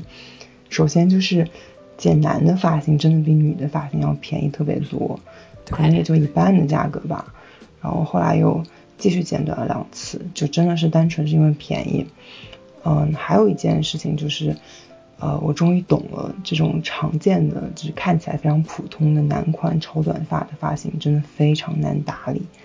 就我以前上中学的时候，就总是搞不懂为什么班上男生就是老是要随身带发胶啊、发蜡啊，就还有男生会讲说，早上呃上学宁愿迟到也不能不呃 gel 头，就是 gel 就是那个发胶的那个英文，然后广东话讲 gel 头就是说用这种发蜡发胶打理头发，然后当时就觉得说男生头发有什么好打理的？就直到自己剪了之后才发现，就是这种超短发这种呃男头真的太麻烦了，就是动不动就爆炸到乱七八糟，完全不受控制。就其实还是可能长点头发比较方便。然后就说到第三件事情，就是超短发实在是太考验脸了。就大家如果身边有这种超短发的发型，然后又好看的人，一定要珍惜。珍惜。嗯，我当时发朋友圈，虽然说有好评，但其实也是照骗，就是骗子的骗。因为事实真相是，就是每次洗完头睡觉起来，整颗头就爆炸，而且不管爆不爆炸，就是超短发都会让你的脑袋显得特别特别的大。当然，可能是我脑袋本来就非常大，所以我当时就。明确的意识到自己是每天顶着一个巨大的脑袋，就是走来走去。然后后来我就慢慢把头发也留长了。然后当然在过程中也遭遇了一些嗯，让怎么说主播无情嘲笑的一些发型，就主播们可以自行补充。什么明明嘲笑的只有见识？大概就是这样，跟大家分享这个小故事。祝大家新年快乐！我要跟大家澄清一点啊，就外码师傅的这个颜值啊，哎，是一个你给他剃一个什么玩意儿都好看的一个颜值啊。外码师傅是一个长得非常美观的妇女、是是真的。所以说呢，他剪一个这玩意儿，他那个头剪的就是讲实话有的时候剪的那是一坨屎，你还晓得啊？我就不晓得他是找的哪个那种社区里面不擅长剪亚洲发型的朋友剪的，反正就是他可能好像剃过不止一次吧。我记得反正其实有一次不是非常美观，最开始的那一次较为美观。这些朋友们的这个手手活有的不是很好，技术不太行啊，啊，技术比较一般啊。但是就是万马师傅，反正长得美无所谓，你弄个什么头都差不多。你像我要是去剃一个这种超短发，别人一看哟，这你你你你还好吗？你这医院去去了吗？看了吗？而且确实这短头发很难打理的，长头发你不管怎么样，它也不能翻出什么太大的花来。我是有点自来卷的这种朋友，一剪这个短头发呀，耳朵后面的头发给你翻到嘴边上去，非常厉害啊。就是所以说，这个万马师傅，你就不要听他在那边讲说他那个发型好不好看，也难不难打理，都好看，无所谓，对吧？他长得跟个宁静似的，随便剃个光头也挺好看的啊！不要听他乱讲，这是属于一个那种非常凡尔赛的行为。你说，但凡是一个长得像我们普通一点的女的，敢剪那个头吗？对吧？剪成和刀老师一样，那个刀老师也是因为长得好看剪那个头无所谓啊。刀老师那是。能理吧，也也也能吧。对对对对对对对，所以说嘛，这个事情就是一个感觉啊。就我觉得他这个放飞自我的程度呢，其实也就那样吧，对吧？你长得好看，讲怎么样都行，随便。是，而且我觉得这个发型嘛，总归长长总是会回来的，不要那么在意。哎，是是是。那那我们最后给大家放一个小陈是如何放飞自我的吧。好啊，我们小陈师傅呢，他这个在放飞自我方面啊，有一些比较高的成就啊，我们来听一听。啊，好的好的好。大家好，我是小陈师傅。二零二一年我上过两期节目，第一期我讲了芝加哥屠宰场和美国午餐肉行业的兴起，并且表达了我对双汇火腿肠的热爱。双汇火腿肠，请给柜台打钱。第二期我讲了露天电影院的故事，以及我本人在美国观看露天电影的经历，以及露天电影院的一些历史，并且我和剑师表演了著名的烂片《灾难艺术家》的片段。然后我自己今年上半年并没有什么放飞自我的故事，因为我整个上半年基本都在准备资格考和博士论文的开题。哎呦，唯一可能接近放飞自我的经历，可能就是在准备其中一门考试之前，我把 Candy Crush 从零开始打到了将近一千关，并为它氪了蛮多金的。但是总的来说，上半年还是非常的忙碌。我感觉我放飞自我主要都是在资格考后，也就是到了七六七月份之后。我印象比较深的大概有三次、三四次，然后剑师其实应该都是见证者。第一次就是大概六月份考完资格考那一周，基本上我都是每天都在喝酒，和不同的人喝酒。然后其中有一场 party，剑师也在，当时美国疫情刚好转，然后大家纷纷走出了家门去参加一些聚会。我和剑师参加了我我们系的一位师姐举办的一个 party，他们还准备了卡拉 OK 机器，有的人在吃东西，然后有的人在唱歌。然后我的酒量其实非常差，非常差，非常差，就是我喝一点就会醉。然后我本人醉的程度，根据醉的程度会有不同的反应。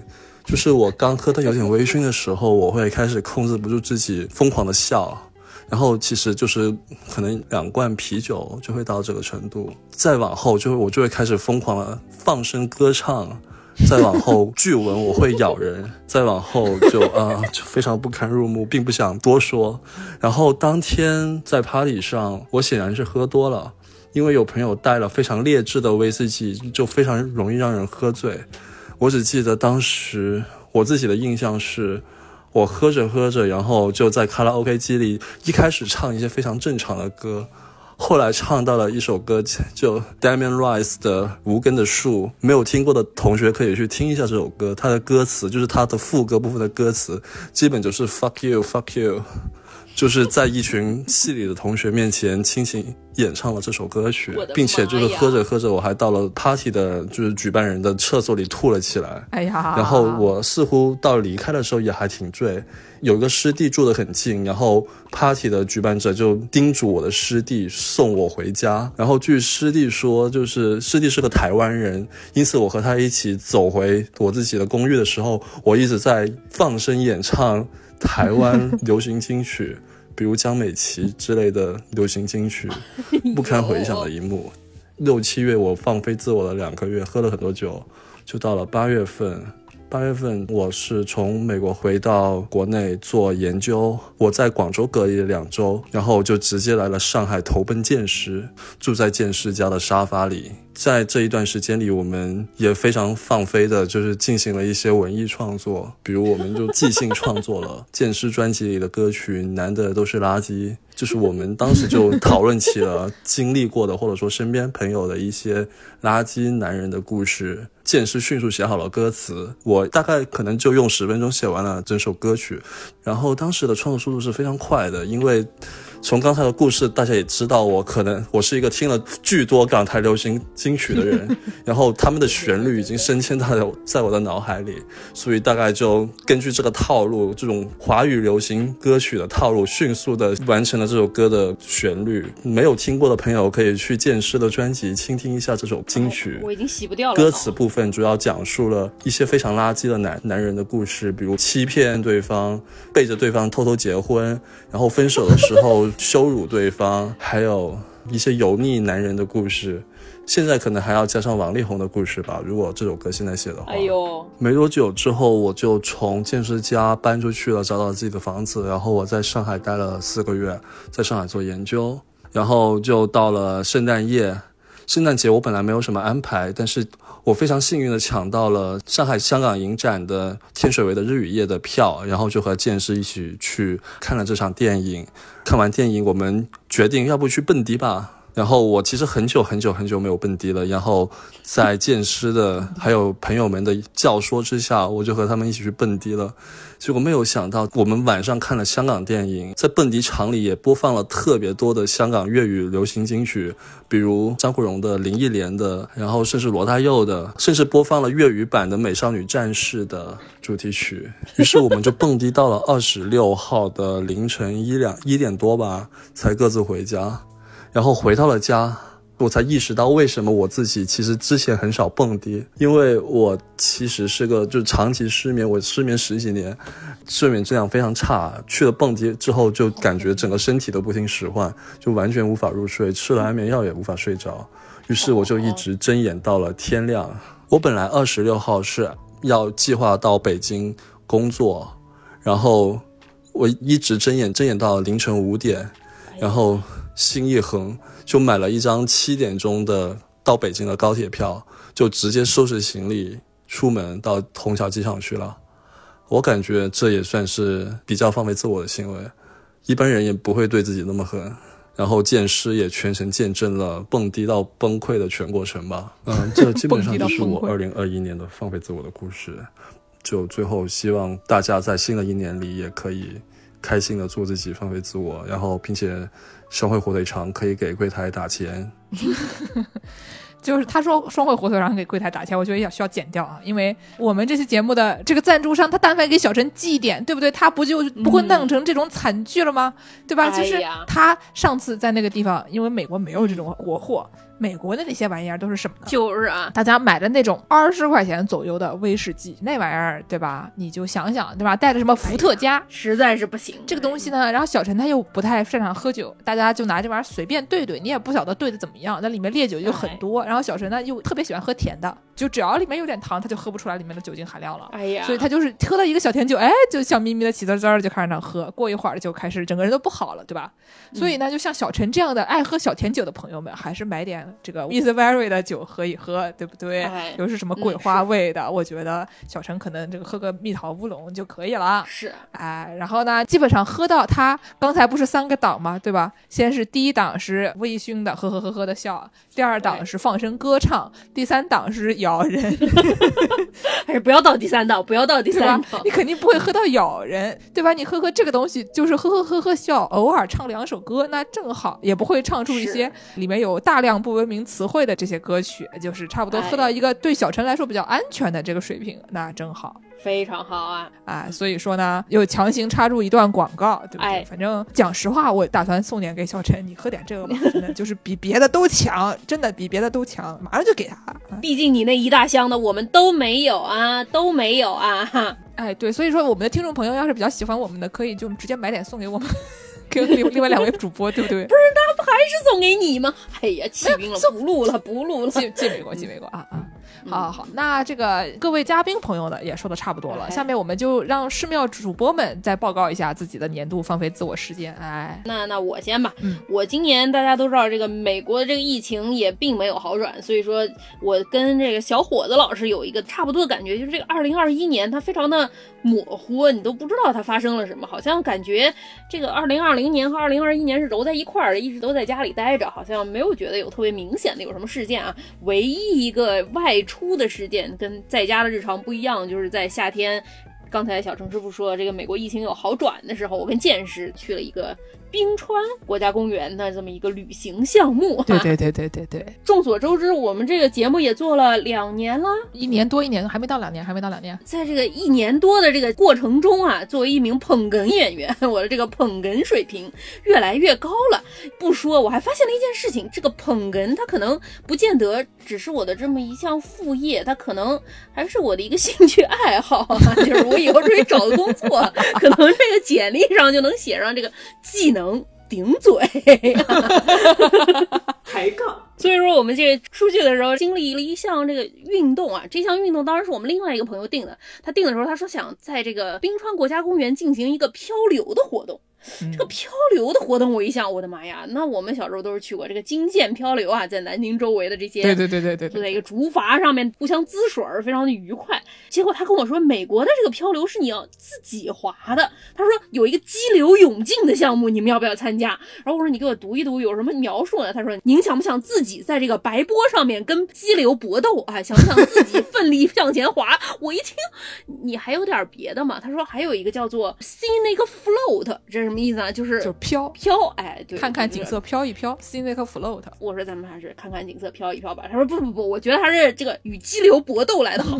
就在我这个一再坚持下，反复顶嘴下，我这个朋友 定了一个这个 漂流，对吧？因为毕竟这一年我也没出去锻炼过，就整天在家坐你不要听他瞎讲，这女的那个浑身腱子肉，我跟你说。有所退化，有所退化。所以说我们去的时候，就有一个白人大爷作为我们这个漂流的导游啊，就是那种大家知道美国人很会自嗨嘛，就很爱给你带这种气氛哈、叫大家你坐这儿，你坐那儿，你喊号子，你划船啊。对我当时去了之后，见识就被派上了喊号子这个活儿吧，对吧？作为一名人民教师，给大家喊号子也是非常的合适。殊不知啊，这名大爷发现了人群中有一名人民教师，但没发现还有一名顶嘴选手啊，他就把我放到了这个右前舵这个划船的这么一个位置啊。嗯，我就想说，老大不得不乐意，我好不容易顶嘴半天，这个能不划船，能不激流怎么又怎么又拿上了奖了？我这手上是什么玩意儿啊？然 后那就开始划了嘛，然后我就划的不是非常的给力，大爷就说 说，哎，前面那个右前方你你怎么不划的呀？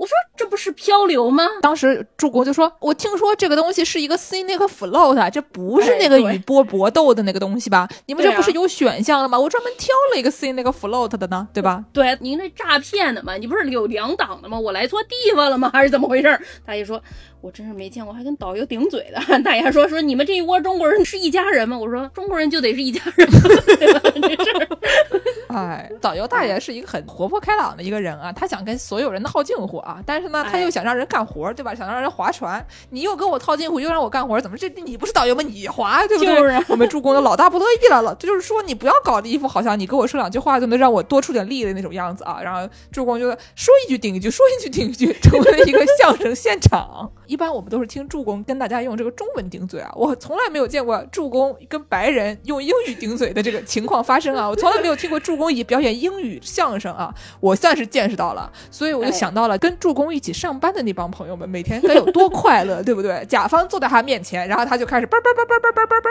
就是我前段时间学到了一个新的说法啊，说南京话说人这个话多很烦，嗯怎么讲呢？我就听到有一个叫做 Candice 的一个博主啊，他就讲说，哎哎，我跟你们讲说，如果有一个人话特别逗，你跟他讲嗯呢。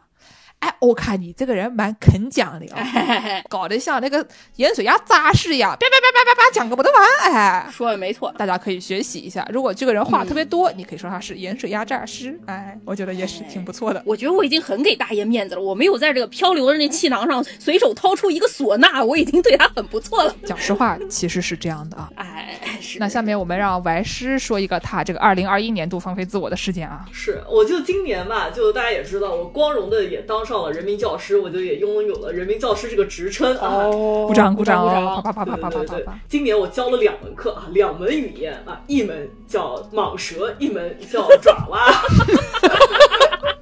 都是热带的都是外语教师，都是外语教师啊。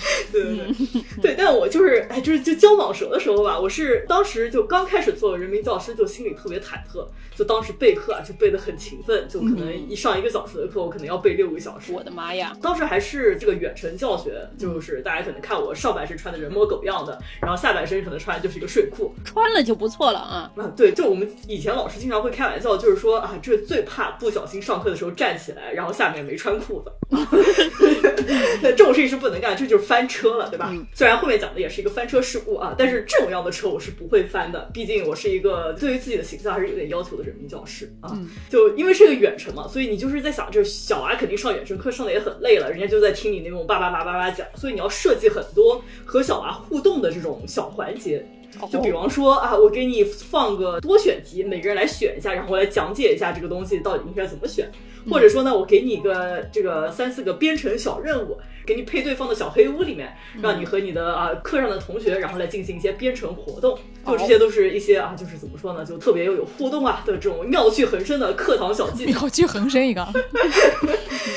对，一开始的时候呢，就作为一个新上任的人民教师，我就这个备课的热情还是很多的，对吧？就每堂课一个小时里面一定要要有三四个这种课堂小互动，这样子小娃才能有比较好的学习效果。但是呢，我这个人呢，就是有三分钟热度，所以就是大概是可能在第二周之后吧，我就啊，这个上课就是一种敷衍的态度。这太快了吧！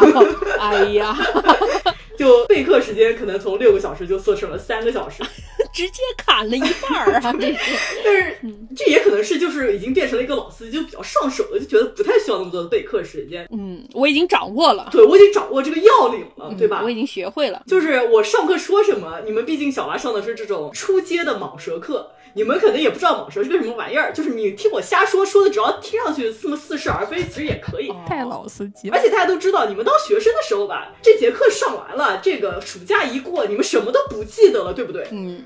所以就就也没有那个必要啊，就没有那个必要那么认真。以前暑假过后，我全班同学的名字除了助攻谁都不记得了，全班三十六个小朋友，我只记得助攻一个人的名字，全忘光 啊，全不忘光。光是课堂内容，这个同学都不记得了，对吧？你老师说不定也不记得，就是不记得，不记得。老师是谁啊？所以就是大家就上课图个乐，差不多就可以了。对，听个乐，听个响，就跟我们节目差不多，就放那播着。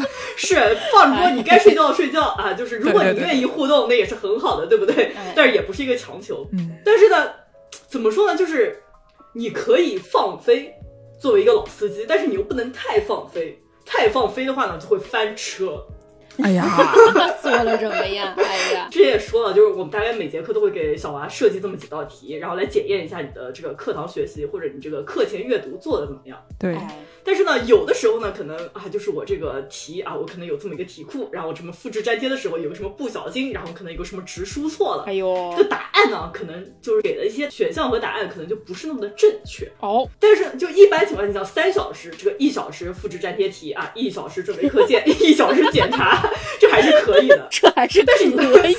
你把这个三小时中间一小时砍去的时候呢，你可能就没有这个检查的时间了。哦，当时好像是四月份吧，就可能这个课也是过了一半了。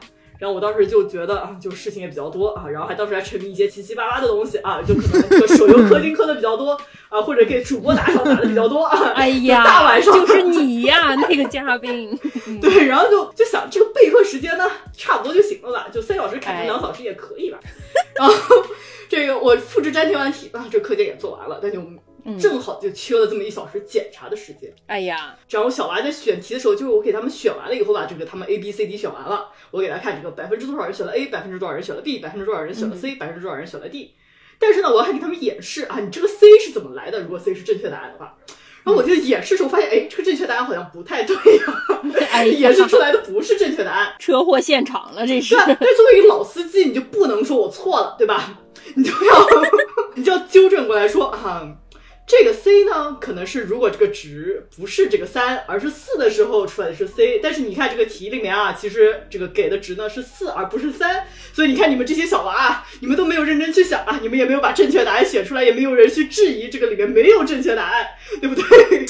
老师只是考哦考你 呀，真是低矮低矮啊！本期节目最低矮的角色出现了啊！哎呀，但怎么说呢？就是我这个后面还是意识到了啊，就是这个两小时备课是不够的，就至少还是要保证三小时备课时间啊。以后还是尽量不能这么翻车啊，这么翻车还是不太好。对，毕竟因为远程上课都录了像了，录了像就在学校的系统里面就是永久保存了。就大家看到这种激情翻车现场，永久翻车，永久翻车，就是看多了可能也不太好，就偶尔翻那么一次是可以的。就毕竟放在水边走嘛，大家都会湿个鞋啊，就大家老司机也会翻车，但是呢，就是翻那么一次就够了，就是哎，就是这么一个教训。不不不不，我跟你讲，作为一个过来人，我跟你讲，你这个翻车这个事情。就 是每年都得翻个好多次的，对，那就一学期吧，也就翻一次就够了，就不要翻太多。车总是要翻的嘛，像你问一问建筑师，这个房子怎么样才能不漏水？建筑师会告诉你，水嘛总是要漏的，对吧？对我们老油条就是，哎呀，车嘛、嗯总是要翻的，人一个讲那么多话，那谁不讲错两句话，哎对不对啊？讲错完了以后发现，哎呀，错了，然后你就面不改色心不跳的给他改过来，学生都没注意，那就没事了。是录音的时候呢，睡锅了没关系，你回头录一个这个评论音轨，回头又是一期啊，这个事儿，对吧？我们就不说了。哎呀，怎么回事啊？是喝了什么睡锅的呢？我觉得好像可能跟小陈也差不多啊，也喝了烧酒哎喝的比较多啊，睡锅了。嗯不是，主要就是我们人民教师这个事情呢，就是你总归要翻车的。怎么这翻车嘛，非常常见，就是哎翻就翻了，翻完了以后，你意识到你这个东西做的不太对的时候，你给他改过来，然后给他解释一下我刚刚为什么错了，然后说你们这个哎将来怎么样不错就可以了。反正就是只要显得你比学生懂得多就没事儿了。如果懂得不比学生多的话，你假装你懂得比学生多也可以，对吧？反正我们先学的，打一个时间差嘛。我的妈呀！好的好的，那最后见识来说吧。哎，对，最后呢，我就继续给大家刚才说那个防空洞事件。怎么还是唢呐时间呀？还不没完呢。这次不是唢呐了，这次不是唢呐。那个防空洞呢，我刚才跟大家讲了，它是一个那种社区服务的一个地方。他们有一个什么活动呢？他们有一个学上海话的活动。哎除了织毛衣，它还有一个学上海话的活动，这个就很好，对不对？我也很想学习上海话，是啊，因为我周围南京话已经很精进了，但是我这个上海话水平还有待提高，所以呢，我就想哎去参加一下这个活动。当时的我的友人小李啊，正好过来找我旅游，因为这个圣诞节嘛，这个上海有很多很时髦的活动。嗯小李就是之前我们在那个古巴那期节目里面说那个、嗯不知道这个海边怎么说，于是跟人家说呜呜怕的那个人啊，非常精彩的一个人。大家也知道，他这个跟女生相比呢，可能对男生比较感兴趣啊，这么一个跟我关系很好的这个男同志。嗯然后呢，我们就一起去了这个学习上海话的这个沪语角，沪语角，哎呦，外语角，外语角。结果你知道发生一个什么事情？怎么了？我跟小李，我们俩关系非常好，高中同学。但是呢，我们俩的打扮呢都比较传统，也不是打扮的像那个在竹下通一走，旁边两边人都会跪倒的那个样子啊，就那种传统的男女青年。嗯结果呢，上海大妈一看，好，哎，这两个人啊，是不是啊一起来的，对吧？怎么，对吧？非常自然的。年轻人想在上海安家学学上海话嘛，非常正常啊哈。哎，上海大妈完全就是这个想法，因为要一开始就我们学外语的，就外语教师，大家都知道，就是说最开始会学一些什么东西呢？无非就是说一些，比如说自我介绍呀，对吧？讲讲天气呀、这些东西，所以他就叫小李自我介绍。大家记住啊，这学的是上海话啊，上海 小李的自我介绍说我是谁谁谁啊，我今年几岁，什么哪里人，然后大妈就开始一个一个问，一个一个问，就问的就不好了，开始问说几岁呀，对吧？干什么的啊，对吧？家家住哪里啊，等等就开始问。哎旁边来一个小哥看不下去了，说你们怎么搞得跟这个征婚一样，对吧？就搞得像相亲一样。然后呢，因为小李呢，他跟很多的男同志相比，他这个颜值啊、打扮啊各方面都是很不错的。毕竟在他们这个群体里面竞争比较激烈嘛，对吧？所以呢，他是一个看起来非常 presentable 的一个一个男的非常，得体的这么一名男青年。对，然后呢，这个学历也很高啊，对吧？哎讲出来呢，大妈们就很喜欢，大妈们就逮他问，就一直问，一直问。旁边的小男孩看不下去，小男孩说：“你们怎么搞得跟相亲一样，对不对？”然后大妈就甩过来一句：“没看他女朋友坐旁边吗？”哎呀，大妈讲到这里的时候，我就很难回嘴，对吧？就是话已至此，你就顶嘴啊！我们中国人都是一家人嘛，坐在一起就是男女朋友嘛，对吧？人家阿姨真的态度很好，阿姨很好，然后呢，她又很耐心的教你怎么说。你要是那个白人大哥，那白人大哥就是让你干事儿，对吧？大妈那没让你干事儿，大妈好到什么程度？那阿姨旁边一个空气炸锅，里面一会儿弄点什么山芋，空气炸锅，你等一下，等一下，这么厉害的吗？他们那边有个办公室的，哦所以他们那个后面有个冰箱，有个空气炸锅。那空气炸锅里面一会儿拿出点山芋啊，一会儿拿出点那个南瓜哈、就在那边像喂猪一样喂我们吃啊，不要太开心啊。然后我们就一边就嘴里面嚼嚼嚼嚼嚼，一边被大妈问问问问问啊。然后所以我也没有办法吃人的还嘴对啊，真的是吃了别人的，我就不敢顶嘴了。所以呢，哎大妈说到这里的时候，我们俩就只好。当场就开始表 演，表演。然后他们非常厉害的是什么？他们就觉得说，你们俩这么大年纪了，怎么还没有结婚？你们俩互相家里见过没有？说你见过他爸妈没有啊？然后就开始问。然后比如说我去上了个厕所，回来了以后，他就已经被问的像答辩一样了，一样了，就是钱准备好了没有？房子买在哪里啊？这样的东西。然后最恐怖的是什么？从头到尾都是外语，沉浸式教学啊，沉浸式教学，你知道，他又又要用外语，然后呢又要被问这种就是其实他也答不出来的答案，就这个题都是现猜的。小李甚至不知道我几岁，因为我们俩其实上下差一届，但是具体哎是对方是前一年的还是后一年的，就是有点对不上，因为就是我们只知道一个相对年龄嘛，所以就是。他小李不小心把我多说了一岁，然后他妈就说：“你看他明年就马说了衣服他明年就六十了一样的，就是 这个虚岁往上说了很多，对吧？” 大妈就说：“你看他明年都几岁了，对吧？你还不啊，你还不赶紧的，对吧？”然后又开始跟我说：“我怕他马上跟别人跑了怎么办啊？你要抓抓住这个机会啊！”然后说：“我们就帮你敲边鼓啊！”我们俩就在那里，哎呦，就是抵挡不过上海阿姨们的热情，真的太热情了，你们知道吧？就感觉是好不容易见到一个好男孩子啊，一定要帮这个小姑娘抓住啊！然后一直在那里哔哔哔哔哔哔哔讲，然后一直叭叭叭叭叭问问他，最后我们就是这个当天这个外语学习真的是突飞猛进，我跟你们讲，我们在那坐了三个小时，吃了好多吃的，突飞猛进，回来什么都会了。会了完了以后呢，我们就出去了，天已经黑了。嗯，然后小李说：“我他妈博士答辩都没有这么紧张过，博士论文的内容至少不是我编的。”至少他会呀这题。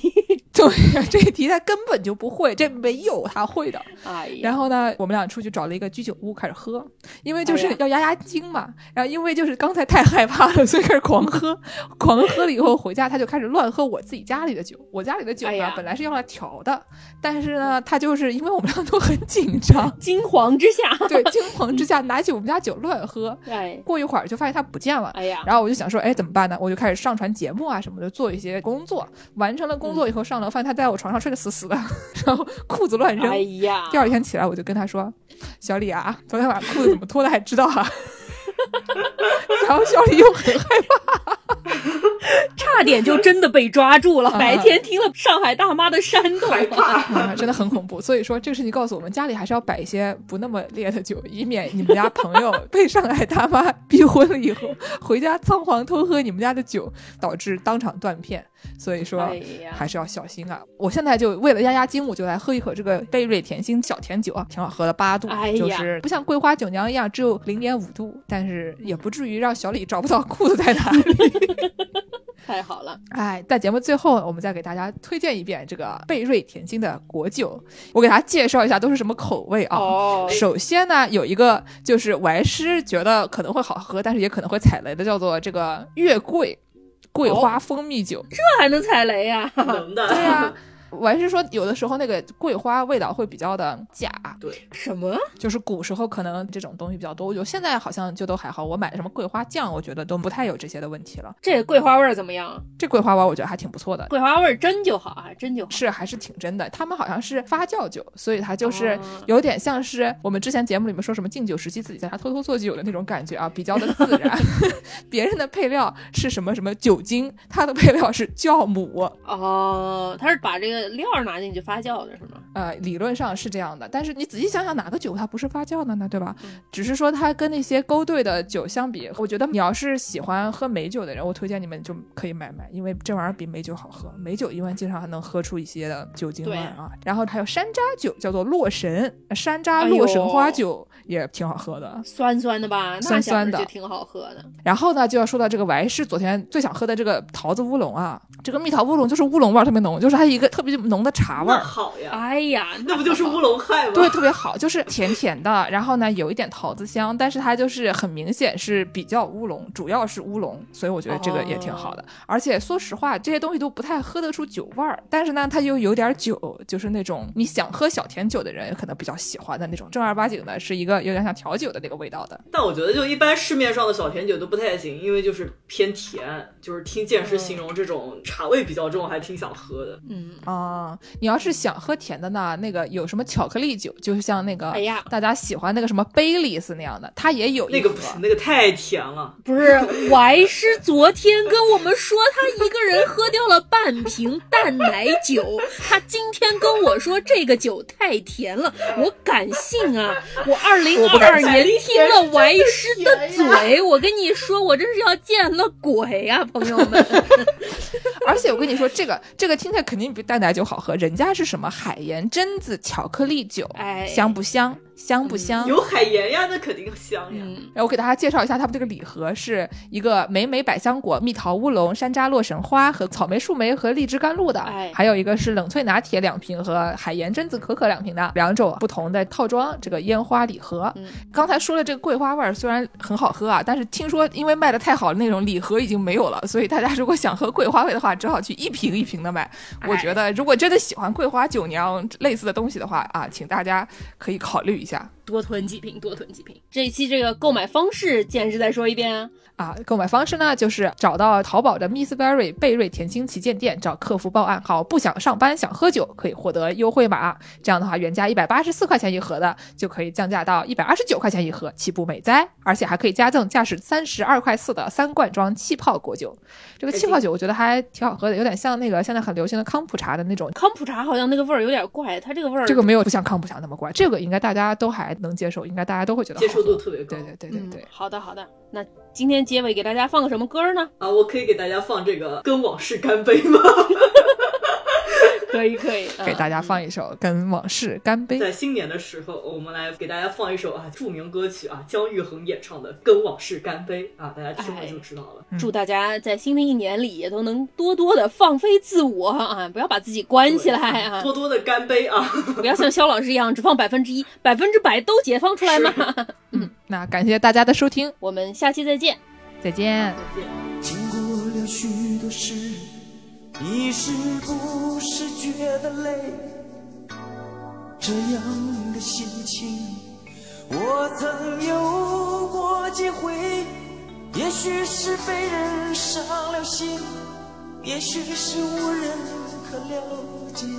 现在的你，我想一定很疲惫。人生际遇就像酒，有的苦，有的烈，这样的滋味，你我早晚要体会。也许那伤口还流着血，也许那眼角还有泪。现在的你，让我陪你喝一杯，干杯，一切成流水，把那往事，把那往事当作一场宿醉。明日的酒杯莫再摇装着昨天的伤悲，请与我举起杯，跟往事干杯